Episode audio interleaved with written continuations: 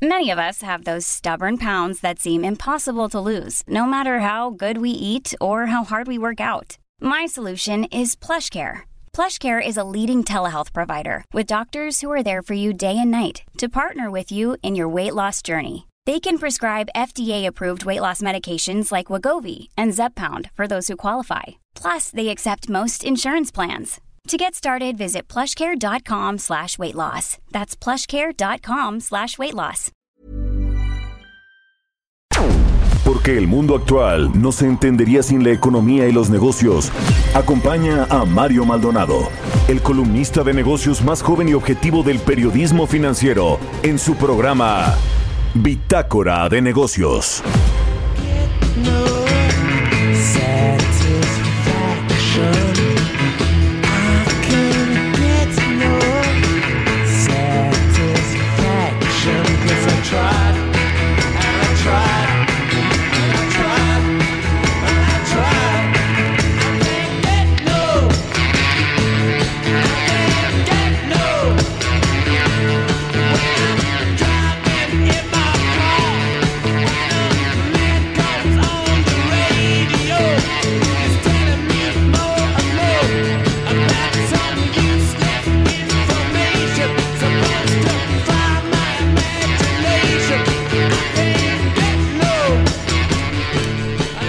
¿Qué tal? ¿Cómo están? Muy buenos días, bienvenidos a Bitácora de Negocios. Yo soy Mario Maldonado y me da gusto saludarlos en este martes 18 de febrero del 2020.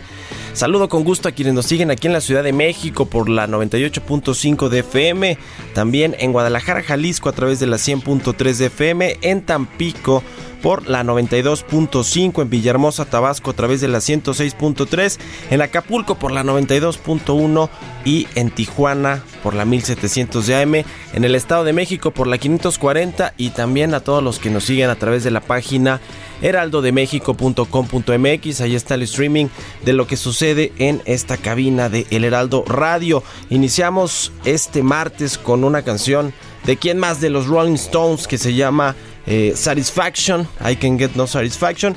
Esta semana estamos iniciando nuestros programas con una canción eh, pues eh, que según la revista Rolling Stone es de las canciones más grandes de todos los tiempos. Yo creo que esta de los Rolling Stones aplica completamente a esta lista de la revista pues de Rolling Stone justamente. Así que les cuento rápidamente que vamos a tener en el programa. Viene por supuesto Roberto Hilar, nuestro analista de mercados. Vamos a hablar también con Ernesto Ofarri, el presidente del grupo Bursamétrica, sobre pues la economía mexicana en enero, este indicador IBEM que eh, bueno pues se da a conocer y que nos va dando el pulso de la economía, los principales indicadores económicos. Interesante lo que nos pueda comentar ahí Ernesto Ofarril. Vamos a platicar también con Manuel Pérez Cárdenas de la CONCAMIN, la Confederación de cámaras industriales sobre pues eh, todos los datos que hemos tenido recientemente con respecto a la actividad industrial ya más bien del 2019 que fueron malos esta actividad cayó 1.8% pero pues qué nos espera para este 2020 para las empresas dedicadas a pues este sector, el sector industrial, por supuesto, manufacturero de la construcción y también eh, pues los proyectos que se tienen en el sur sureste del país para abatir el eh, pues eh, rezago económico, socioeconómico que tenemos allá en el sureste, en el sur sureste del país. Y también vamos a platicar aquí en la cabina con Fernando Guerrero, él es subdirector de estrategia comercial de la casa de bolsa Finamex. Vamos eh, pues a hablar sobre inversiones, sobre qué se necesita para eh, invertir. Así que quédese con nosotros. Hay, aquí hay muchos temas que platicar en Bitácora de Negocios y vamos dándole entrada con el resumen de lo más importante con lo que usted tiene que arrancar este martes 18 de febrero.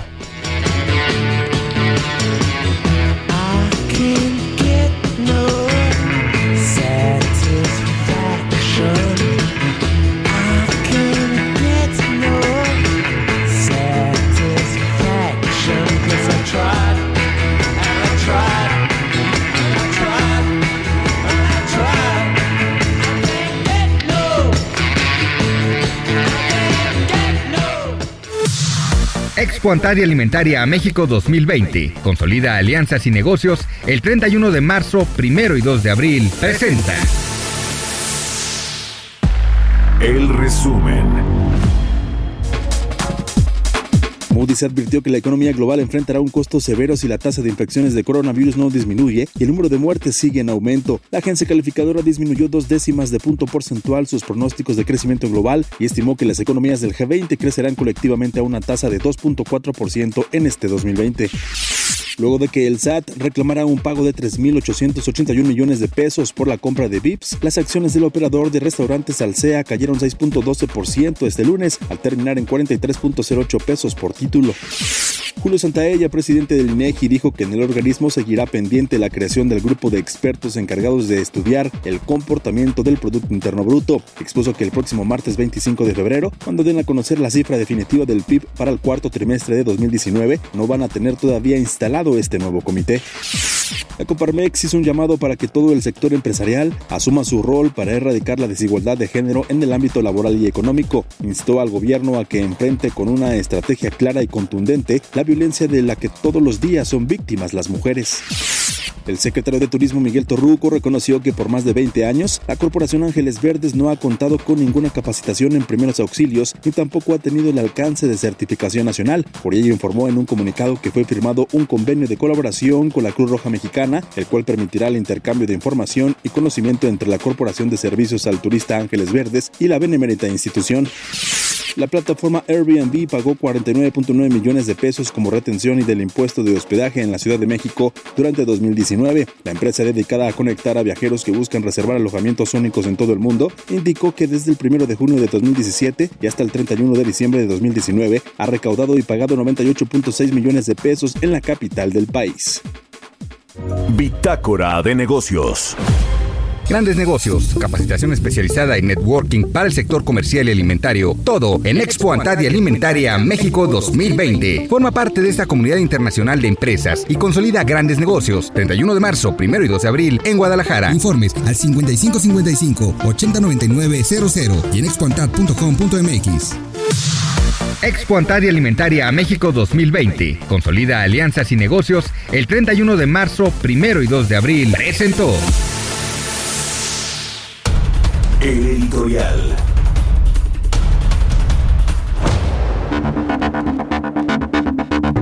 Bueno, pues sobre este tema que eh, ya nos decía Jesús Espinosa aquí en el resumen de noticias de Alsea, esta controladora de restaurantes, de marcas de restaurantes, de todo tipo de eh, eh, comida rápida, de comida casual, eh, ha crecido mucho esta empresa, la verdad es que pues tiene ahí ni más ni menos que por ejemplo a la joya de la corona que se llama Starbucks y la otra que se llama Vips, que son sus dos principales negocios, entre otras grandes marcas que administra y opera en, México y en Latinoamérica. Bueno, este tema del servicio de administración tributaria que le exige al CEA por la adquisición de VIPs, eh, pues un eh, pago de impuestos que en teoría pues no había pagado al SEA que eh, pues con algunas argucias fiscales me imagino que lograron evadir cerca de 3.881 millones de pesos de impuestos correspondientes a esta adquisición que hizo de VIPs, se la compró a Walmart, ¿se acuerda?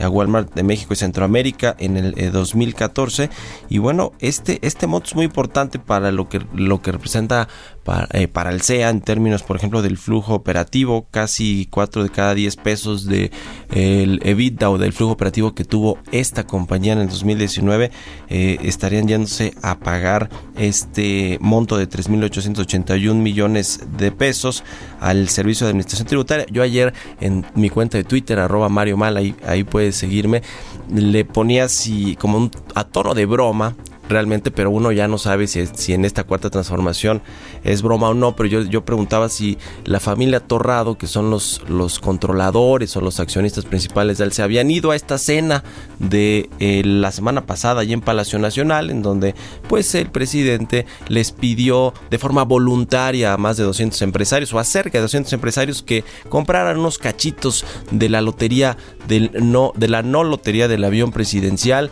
eh, o de la no rifa más bien.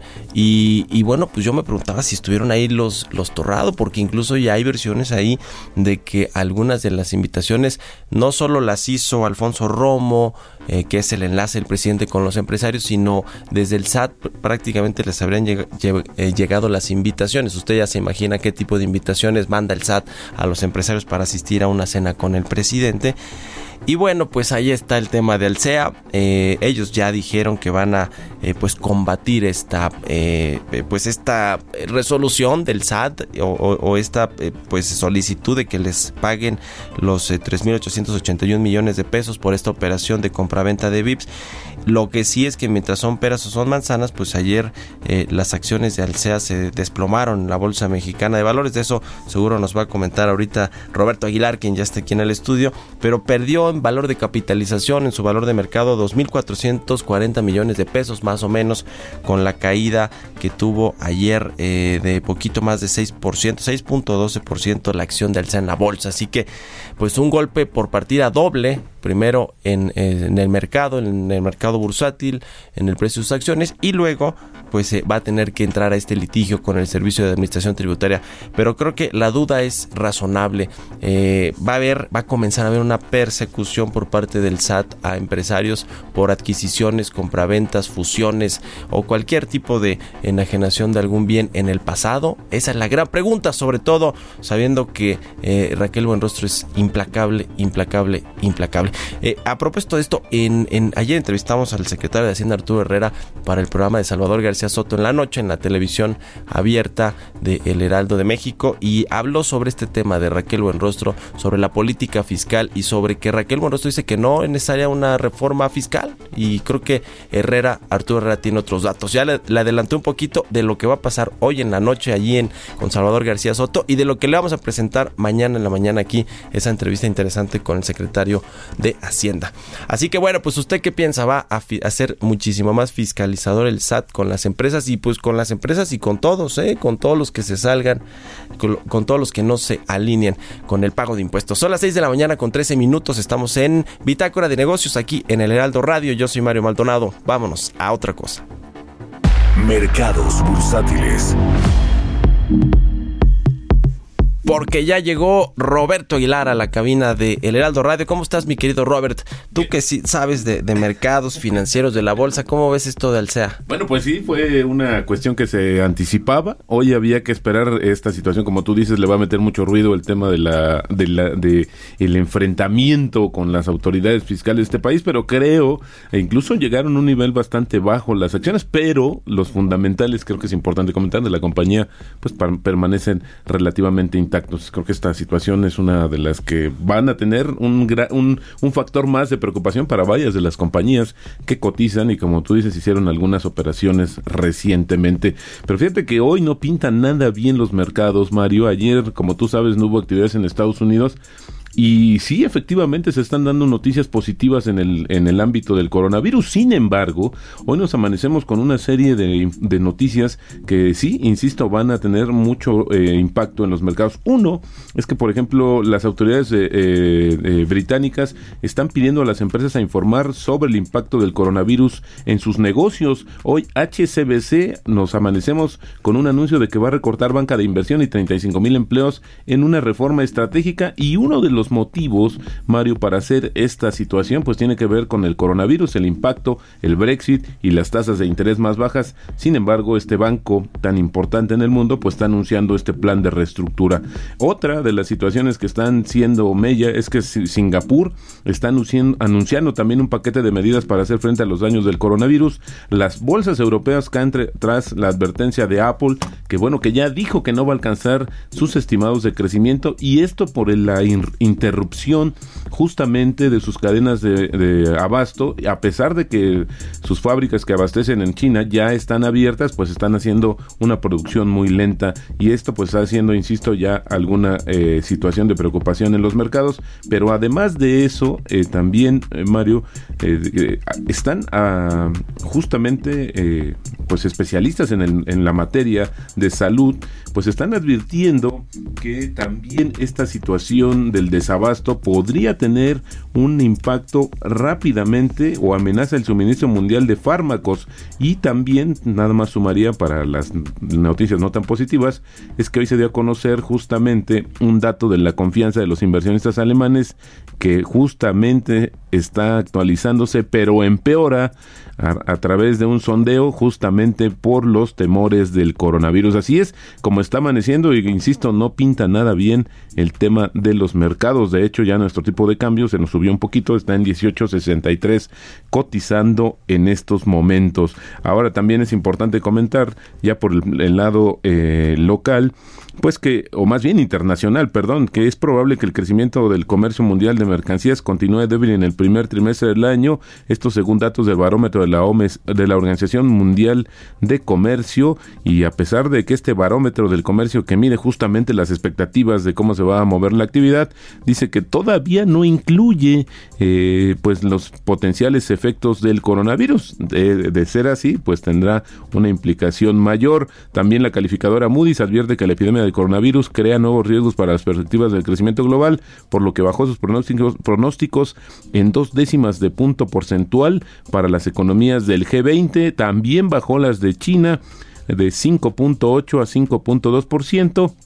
Y ayer, como te comentaba, Apple había pronosticado ingresos en un rango de 63 mil y 67 mil millones de dólares para el trimestre que finaliza en marzo, frente a estimaciones de 62 mil 400, pero ya dijo que no va a alcanzar estos eh, estos eh, estos objetivos. Además eh, anticipó que los iPhones serán temporalmente acotados la oferta. Esto incluso no sé si pudiera en algún momento incrementar los precios, porque bueno la oferta está disminuida no solamente en Estados Unidos sino a nivel mundial. Ayer el peso mexicano se deprecia tras haber anotado su mejor nivel en 18 meses e hilar dos semanas con ganancias, mientras los inversionistas reaccionaron a medidas anunciadas por China que ayer alcanzamos a comentar aquí. Mario también un paquete adicional que era la baja de las tasas de referencia. Ayer los títulos de Alsea 6.2%, pero fíjate, me llamó la atención ayer muy tarde, Mario, que el sistema de administración tributaria informó que una empresa de telecomunicaciones líder en Latinoamérica, sin decir su nombre, regularizó su situación fiscal luego de invitaciones de la autoridad,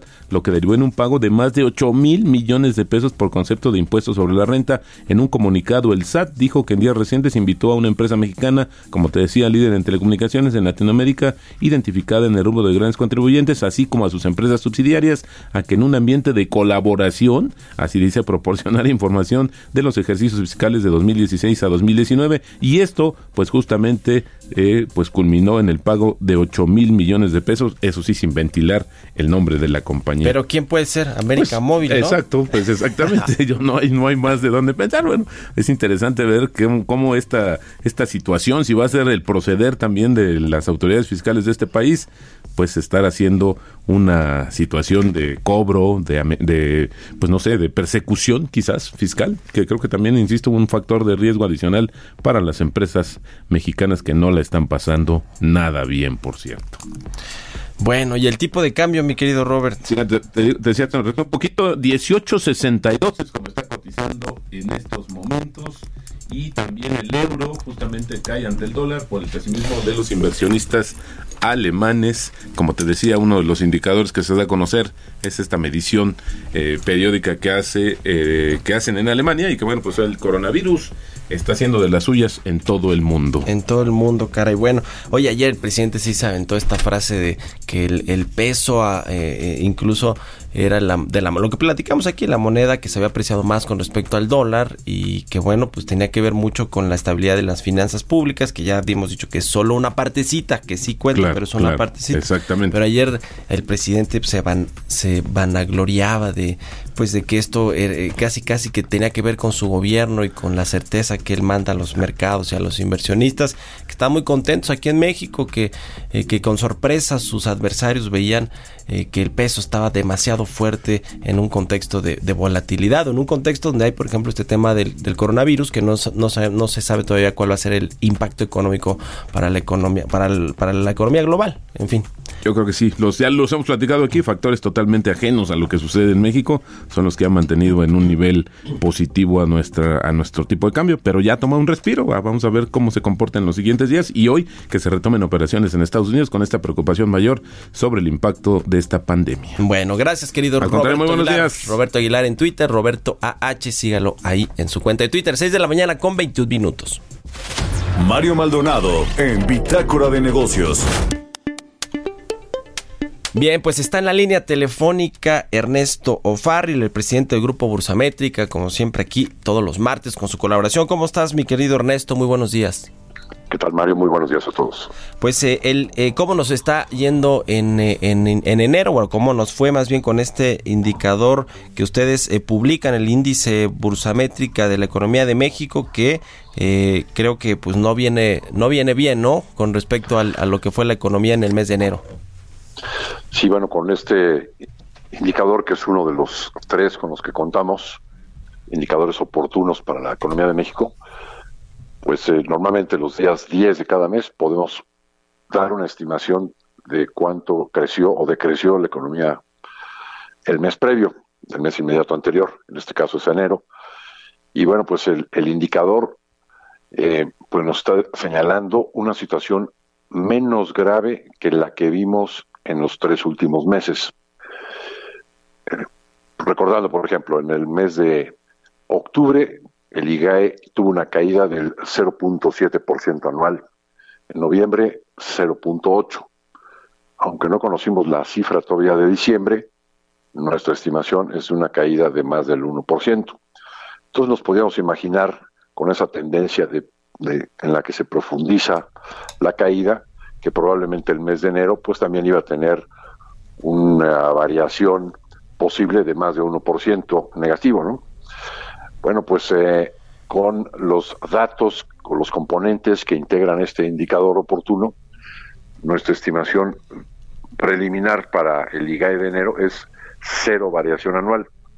Es decir, en lugar de que se vaya profundizando la caída, hay componentes dentro del indicador que hacen que, pues la estimación sea de otra vez estancamiento y no de una profundización de la recesión. ¿no? Uh -huh. Entonces, eh, nuestra estimación es 0% de variación para el primer mes del año. ¿Qué, ¿Qué, es lo que estamos viendo en general? Que aunque todavía hay muchas cifras negativas dentro de la economía, estas son menos negativas que lo que fueron en meses anteriores. Por ejemplo, eh, uno de los indicadores o de los componentes es los datos de la producción de la industria automotriz. Bueno, la producción en enero tuvo una contracción del 4% anual cuando eh, pues anteriormente traía caídas de más del 8%. ¿no? Las eh, ventas de automóviles, que también estaban cayendo 9-10% en el mercado interno, pues ahora bajaron casi 6%. Las exportaciones automotrices cayeron 5.8%, también antes estaban cayendo más. Uh -huh. En cuanto a otro componente, las ventas de Walmart en México a, a, tiendas y semanas comparables, en el mes de enero tuvieron un incremento arriba de inflación del 0.25%.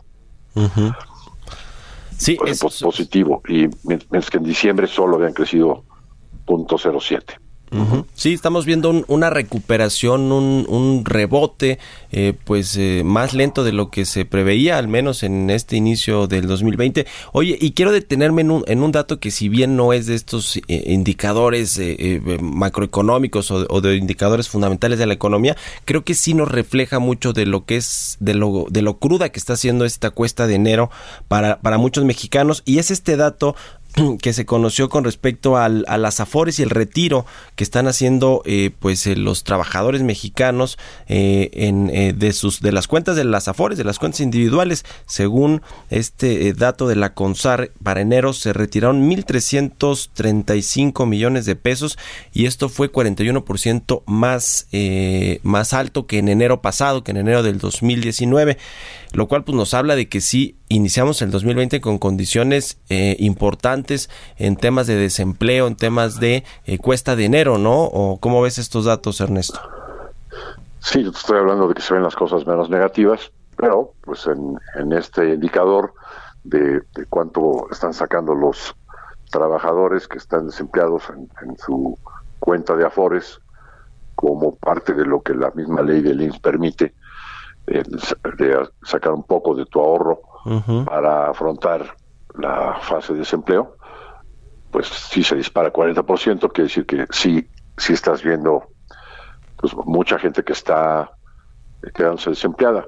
Recordando las, las cifras que tenemos del mismo IMSS. Sí, sí, sí. En, en diciembre se, se recordaron 380 mil plazas en, en, de los afiliados al IMSS. O sea, en la economía formal hubo un recorte brutal de puestos de trabajo. Y, en enero solo se eh, crearon alrededor de 68 mil plazas, si la memoria no me falla. Eh, un año antes, en enero, se habían creado más de 94 mil plazas. Entonces, la, la, cifra de recuperación en enero fue mucho menor que la de enero del año pasado, pero el recorte que hubo en diciembre fue pues eh, muy muy fuerte, ¿no? Entonces, en los últimos dos meses sí hubo una un, recorte de empleos neto importante y pues era lógico esperar pues que esta facilidad que tienen los trabajadores en su afore pues iba a, incrementarse, ¿no? Nunca pensé que se fuera a incrementar 40%, ¿no? Pero sí, sí, sí. sí era de esperarse. Bueno, muy bien. Pues vamos a, esperar ahí otros datos económicos, a ver cómo viene ya finalmente el, IGAE que, publica el INEGI y estaremos aquí comentándolo, eh, mi querido Ernesto Ofarril, presidente del Grupo Bursamétrica. Gracias como siempre por tomarnos la llamada. Gracias a ustedes y que pasen buen día. Muy buenos días, 6 de la mañana con 27 minutos. Vamos a hacer una pausa y regresamos con más aquí a Bitácora de Negocios. Continuamos en un momento con la información más relevante del mundo financiero en Bitácora de Negocios con Mario Maldonado. Regresamos. Estamos de vuelta en Bitácora de Negocios con Mario Maldonado. Entrevista.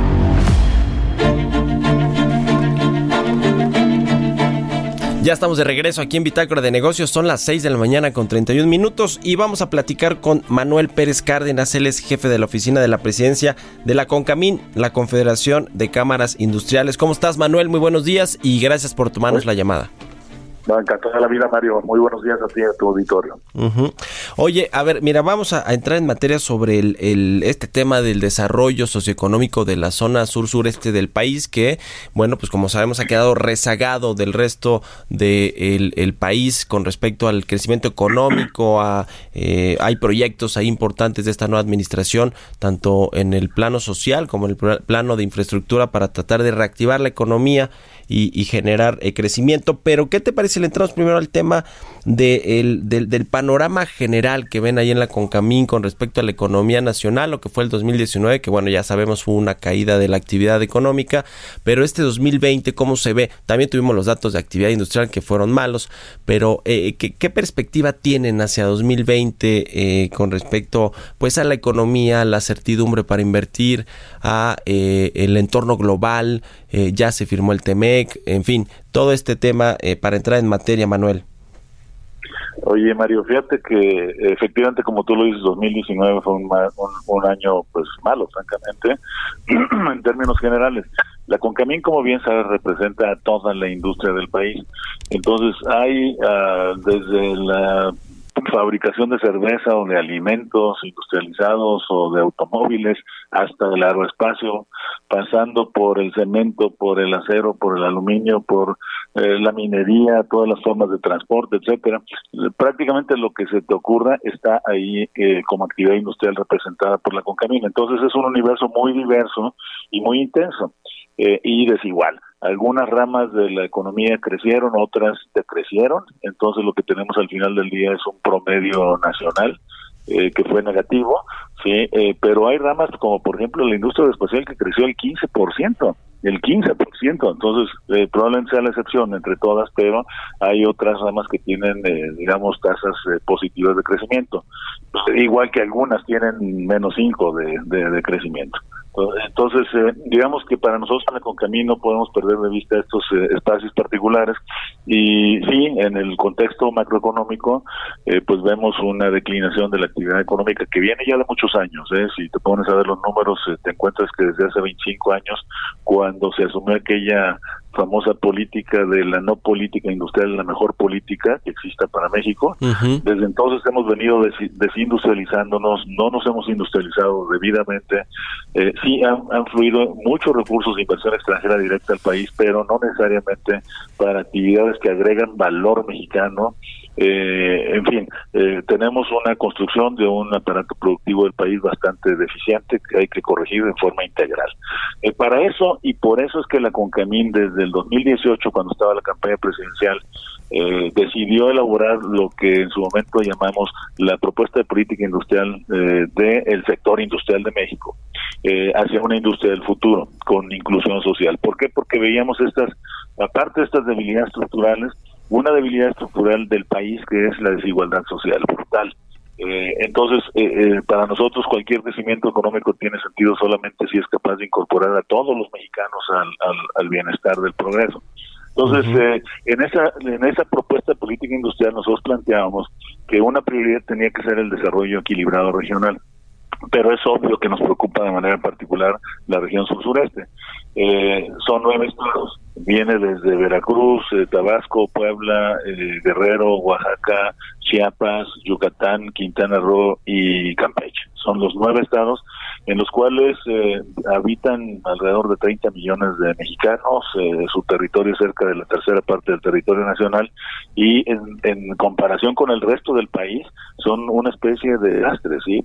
Eh, porque ahí encuentras tasas muy bajas o negativas de crecimiento consistente y ves una desigualdad social y debilidades competitivas bárbaras.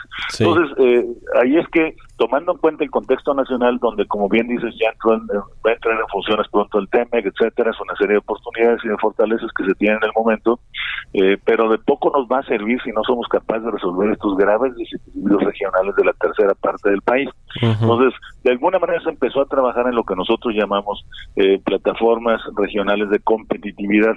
Eh, hay una primera plataforma que se está ya trabajando con mucho éxito en el centro occidente del país, con cinco estados que son Querétaro, Campeche, eh, eh, como es Guanajuato, Aguascalientes, San Luis Potosí y Jalisco, que si te pones a ver son muy parecidos entre ellos. Hay una clase consolidada, tienen una visión industrial, hay actividades industriales de vanguardia, eh, tienen mucha infraestructura, están relativamente bien comunicados, están cercanos en el centro, etcétera.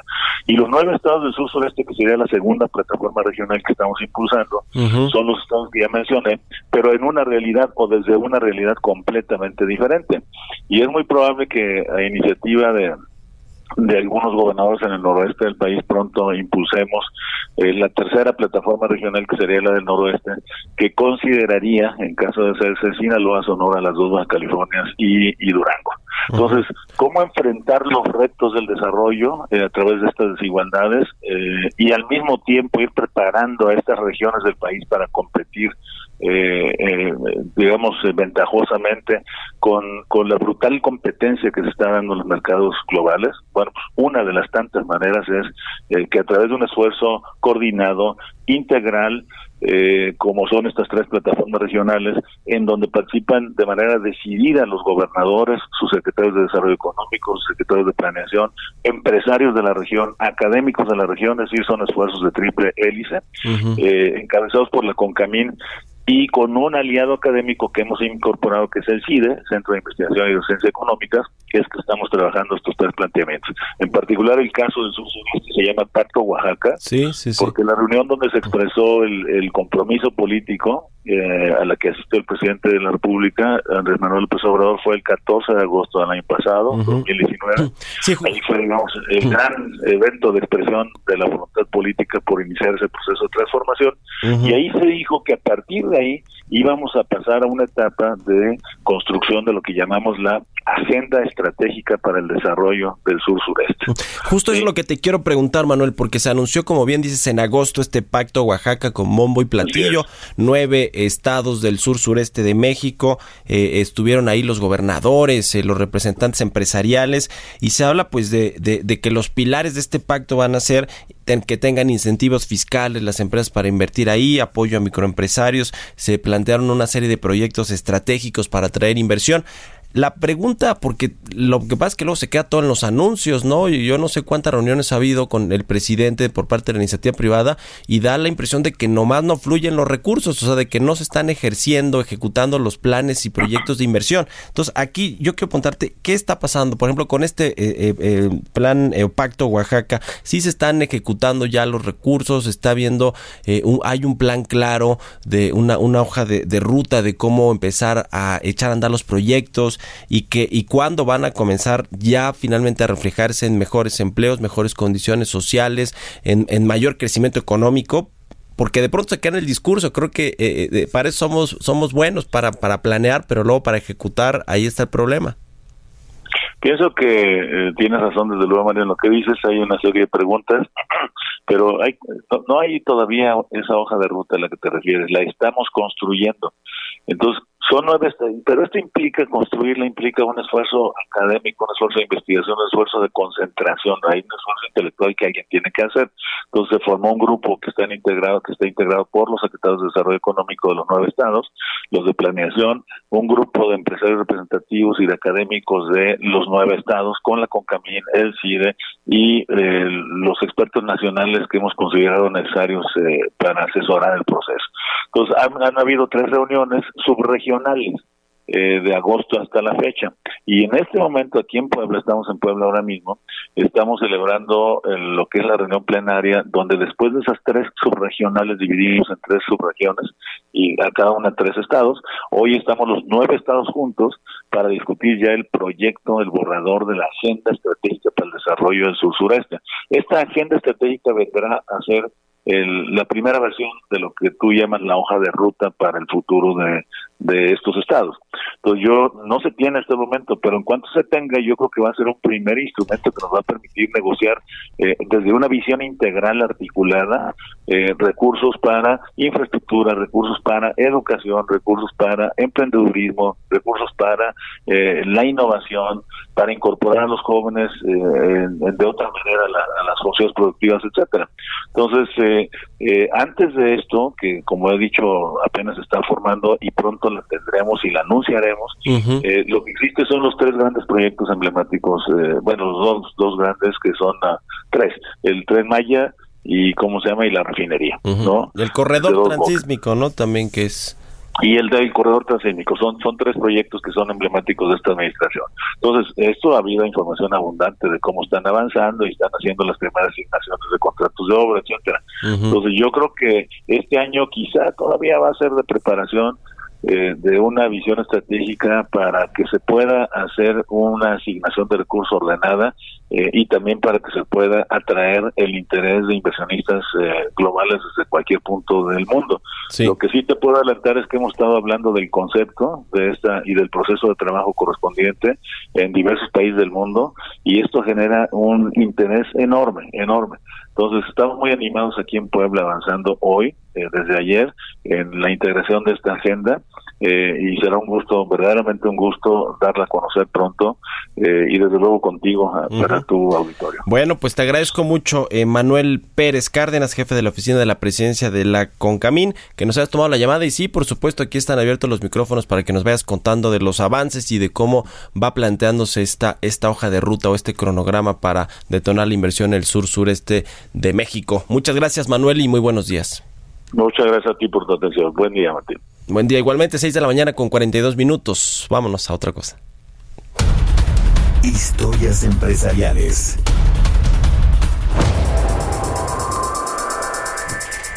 Oiga, fíjese que ayer se dio a conocer una noticia pues lamentable porque falleció el empresario Plácido Arango, que fue uno de los fundadores de Aurrera, ¿se acuerda de esta cadena de tiendas de autoservicio que después pasó a manos de Walmart? Lo mismo de Vips, ahora que hablábamos de esta adquisición que hizo en el 2014 Alsea de esta cadena de restaurantes. Bueno, pues falleció ayer el empresario y filántropo Plácido Arango, eh, uno, uno muy importante, falleció en España y de todo esto nos va a platicar en la siguiente pieza nuestra compañera Giovanna Torres.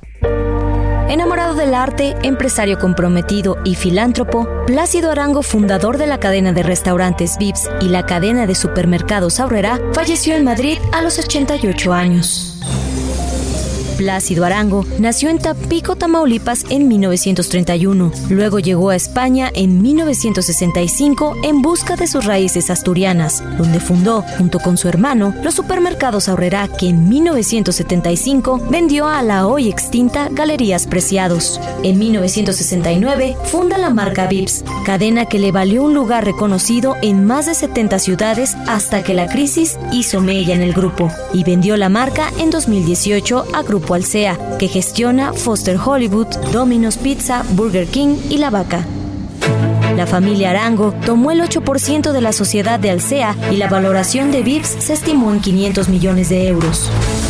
Pero más allá de su faceta empresarial, Plácido Arango siempre consideró un deber moral su contribución a la sociedad y por eso, a lo largo de su vida se ocupó de combinar sus negocios con el arte, su conservación y su promoción. Su faceta de coleccionista de arte lo llevó a tener 300 obras, de las cuales se centran en pintura española de todos los siglos.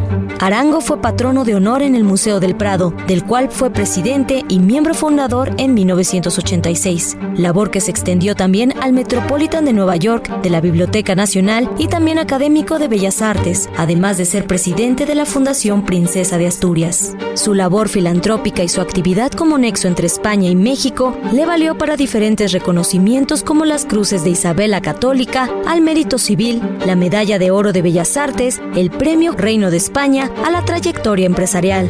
Para Bitácora de Negocios, Giovanna Torres. Entrevista. 6 de la mañana con 45 minutos y ahora me da mucho gusto recibir aquí en la cabina del Heraldo Radio a Fernando Guerrero. Él es subdirector de estrategia comercial de Casa de Bolsa Finamex. ¿Cómo estás Fernando? Muy buenos días y bienvenido aquí al Heraldo de México. Hola Mario, muy buenos días, muy buenos días al auditorio. Con mucho gusto de estar aquí esta mañana. Pues eh, cuéntanos, a ver, hay muchos temas en el entorno global y en el entorno local también que de pronto hacen que eh, las tomas, la, toma de, eh, decisiones para invertir, por ejemplo, de pronto pues nos, nos paraliza un poco, tengamos miedo, ¿no? ¿Cómo, cómo hacer, eh, digamos, qué tendríamos que hacer si no somos tampoco unos inversionistas tan avesados o con tanta experiencia para poder tomar decisiones y efectivamente pues hacer, como, como dicen, hacer sudar a, a, nuestro dinero, ¿no? Que genere rendimientos. Así es. Fíjate que como, como bien lo comentas, sucede un fenómeno en las inversiones en momentos que hay incertidumbre o en momentos o en sucesos que generan como mucha volatilidad, que nosotros le denominamos parálisis por análisis. ¿Qué quiere decir este fenómeno? Eh, que los inversionistas dejan de tomar decisiones o bien toman decisiones tardías eh, precisamente por esta incertidumbre que se genera. Eh, un ejemplo muy, muy presente en este momento es el coronavirus. Eh, de momento llega este fenómeno o esta, esta pandemia y genera mucha volatilidad en los mercados, los mercados se mueven a la baja y es muy común que los inversionistas ante este tipo de eventos eh, pues prefieran hacerse a un lado, prefieran detener esa toma de decisiones para no eh, meterse precisamente porque no saben qué es lo que va a pasar, ¿no? Algo muy importante es que eh, sobre todo se acrecenta por la, por la cantidad de información tan, tan, tan importante que hay o a la que tiene acceso cualquier persona actualmente. Entonces de momento te llega muchísima información y precisamente ya no sabes qué hacer con esa información y dejas de tomar eh, decisiones. Lo más importante, o las, digamos que las consecuencias eh, más, o los riesgos más importantes a los que se enfrenta un inversionista cuando deja de tomar este tipo de decisiones, pues es que probablemente cuando lo vemos desde el punto de vista de su patrimonio, pues a lo mejor el, dinero que tiene eh, ya catalogado con ciertos objetivos, con cierto, con un horizonte de inversión, probablemente lo va a dejar en cash, que sería tal vez como el error más grande, ¿no? Precisamente por no tomar decisiones, lo dejo en, cash o lo dejo en mi cuenta bancaria o, lo dejo todo en un pagaré simplemente eh, porque no sé qué es lo que va a pasar. Y me pierdo oportunidades o me pierdo simplemente de, de, de, de esas, eh, de esa estrategia de inversión que debería de tener precisamente para alcanzar con mayor éxito este tipo de objetivos que tengo. Eh, si lo vemos en el caso del, del, coronavirus, que, que, es el, como lo, te, lo mencionaba al principio, el evento como más presente, pues ¿qué es lo que ha pasado? Que más o menos a partir del 23 de enero los mercados se fueron hacia abajo y fue un periodo entre el 23 y el 31 de enero donde todos los índices de las principales bolsas se cayeron. ¿Qué, es, ¿Qué es lo que hemos visto después? Eh, ha ido recuperándose, los mercados se han ido recuperando. Y si bien, como lo comentabas al inicio del programa, eh, todavía es incierto el efecto que pueda tener el, del coronavirus en el mercado, lo que sí podemos saber, o si nos vamos un poco a la historia, es que este tipo de sucesos tienen un, efecto temporal de corto plazo. Eh, lo podemos ver en, epidemias anteriores o en pandemias anteriores que han ocurrido y el efecto que tienen los mercados sí tiene un efecto eh, de ajuste principalmente en las bolsas, pero generalmente es un efecto de corto plazo. Entonces, aquí lo importante es qué es lo que debería de hacer el inversionista ante este tipo de eh, ante este tipo de eventos y sin duda, eh, digamos que lo podemos eh, poner en tres puntos que tal vez sería como lo más, eh, lo más importante para el inversionista. ¿no?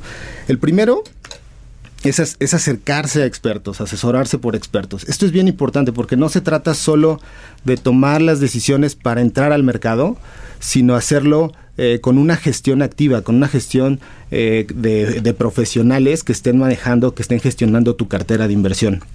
Aquí el ejemplo que te puedo poner más importante o más contundente, digamos, es imagínate a alguien que en el año pasado, ¿no? en 2019, eh, tomó la decisión de entrar al mercado y se metió al mercado accionario mexicano, a la Bolsa Mexicana de Valores. Simplemente él dijo, pues voy a entrar y me voy, a entrar al índice de la Bolsa Mexicana de Valores. No se trata solo de entrar, sino hacerlo de expertos. Quien lo hizo de esta manera, quien compró el índice de la Bolsa Mexicana de Valores, el principal índice, más o menos tuvo un rendimiento el año pasado alrededor del 5% de rendimiento. Quien lo hizo de la mano de expertos, quien lo hizo en Finamex, quien lo hizo eh, asesorado y gestionado por un grupo de expertos, te puedo decir que nuestra cartera en Finamex en este mismo periodo pagó alrededor del 16%.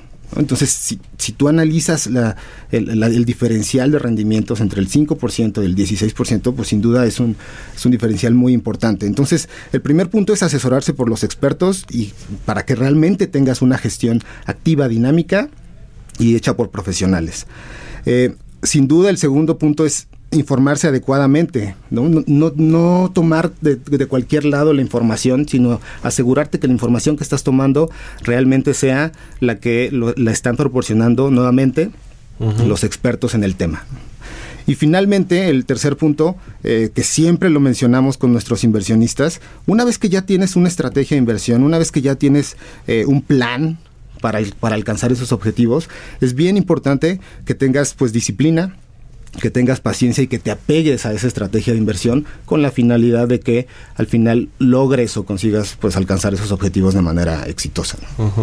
Pues ahí está muy interesante porque eh, la verdad es que estos periodos de incertidumbre, de volatilidad también son oportunidades, oportunidades para quien tiene conocimiento del mercado, de cómo funciona y de eh, dónde están las oportunidades y aprovecharlas, ¿no? Como tú dices, creo que es importante tener esta asesoría y acercarse a los expertos para, eh, eh, pues, eh, tener un plan de inversión como más seguro, ¿no? Es decir, no aventarte por aventarte, pero sí hay estos periodos de incertidumbre y volatilidad, oportunidades como las hay cuando hay crisis, ¿no? Las crisis son oportunidades, que es una frase que suena lugar común, pero es la verdad. Sin duda, es en, es en los momentos cuando más volatilidad hay, cuando más incertidumbre, es cuando más oportunidades se pueden presentar y, incluso es el ejemplo, ahorita en lo que va de 2020 podríamos pensar con todo esto que está pasando eh, que, los resultados no son, no son positivos, sin embargo los rendimientos que hemos visto en 2020 son positivos para los inversionistas, han sido eh, bastante atractivos y además ha sido esa continuación de lo que vimos en 2019, ¿no? donde también 2019 un año lleno de incertidumbre, de volatilidad y a pesar de eso los rendimientos para aquellos inversionistas que sí han mantenido esa estrategia, sin duda han sido eh, favorables, han sido positivos. Ya, Fernando, eh, finalmente, ¿cuál es un buen primer paso para un eh, para una persona que tiene ahorros y que quiere poner su dinero a, que genere rendimientos? ¿Qué tendría que hacer? ¿Cuál es tu recomendación para alguien que tiene un ahorro y que quiere comenzar a invertir, por ejemplo, en los mercados financieros o en el mercado bursátil?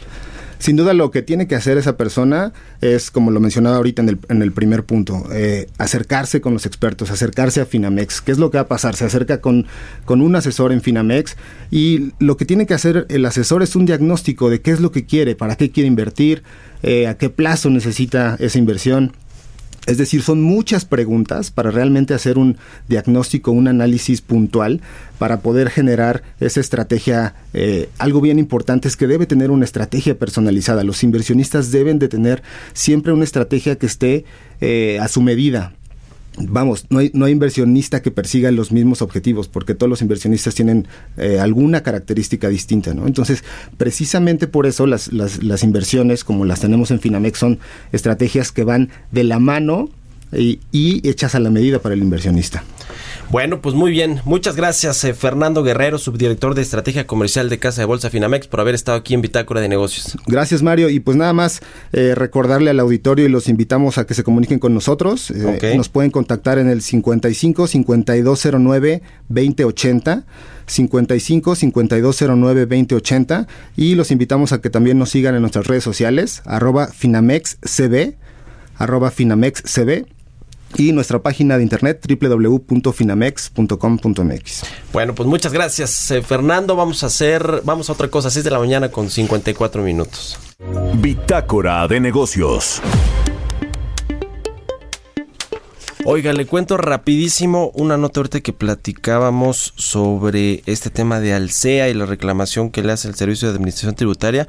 Fíjese que también se acaba de anunciar que otra empresa que es Max, como una empresa que se que está en, el sector de las telecomunicaciones, también le eh, llegó un oficio por parte de la Administración General de Grandes Contribuyentes de el SAT para reclamarle un eh, monto de 631 millones de pesos por actualizaciones, recargos y multas. Así que bueno, pues ahí está otra empresa, otra empresa en, a la que el SAT le echa el ojo y eh, pues se busca que haga estos pagos de impuestos. Y en otra, otra información, eh, fíjese que en este fin de semana salió una investigación interesante en la revista Proceso con respecto a la CONADE, la Comisión Nacional de Cultura Física y el Deporte, que eh, encabeza Ana Gabriela Guevara. Y bueno, lo que decía ahí Proceso es que no se ha transparentado los gastos y el presupuesto que tiene, sobre todo de cara a este, a los próximos Juegos Olímpicos que se van a llevar a cabo en, Tokio. No hay transparencia, dice la revista Proceso. La CONADE ha sacado dinero de un fondo que se llama FODEPAR a través de diferentes federaciones deportivas, pero según la publicación están inflados los gastos para el itinerario de los eh, deportistas mexicanos que van a competir allá en Tokio. Así que eh, ya hay una investigación, según la revista Proceso, por parte de la Secretaría de la Función Pública que encabeza Irma Herendia Sandoval y vamos a ver en qué acaba este caso de la CONADE, que bueno, pues son varios escándalos ya eh, desde, desde siempre, pero ahora también en la gestión de Ana Gabriela Guevara. Pero bueno, con esto llegamos al final de Bitácora de Negocios. Muchas gracias por habernos acompañado. Este día lo dejamos en los micrófonos con Sergio Sarmiento y Guadalupe Juárez y nosotros nos escuchamos mañana en punto de las 6 de la mañana. Muy buenos días.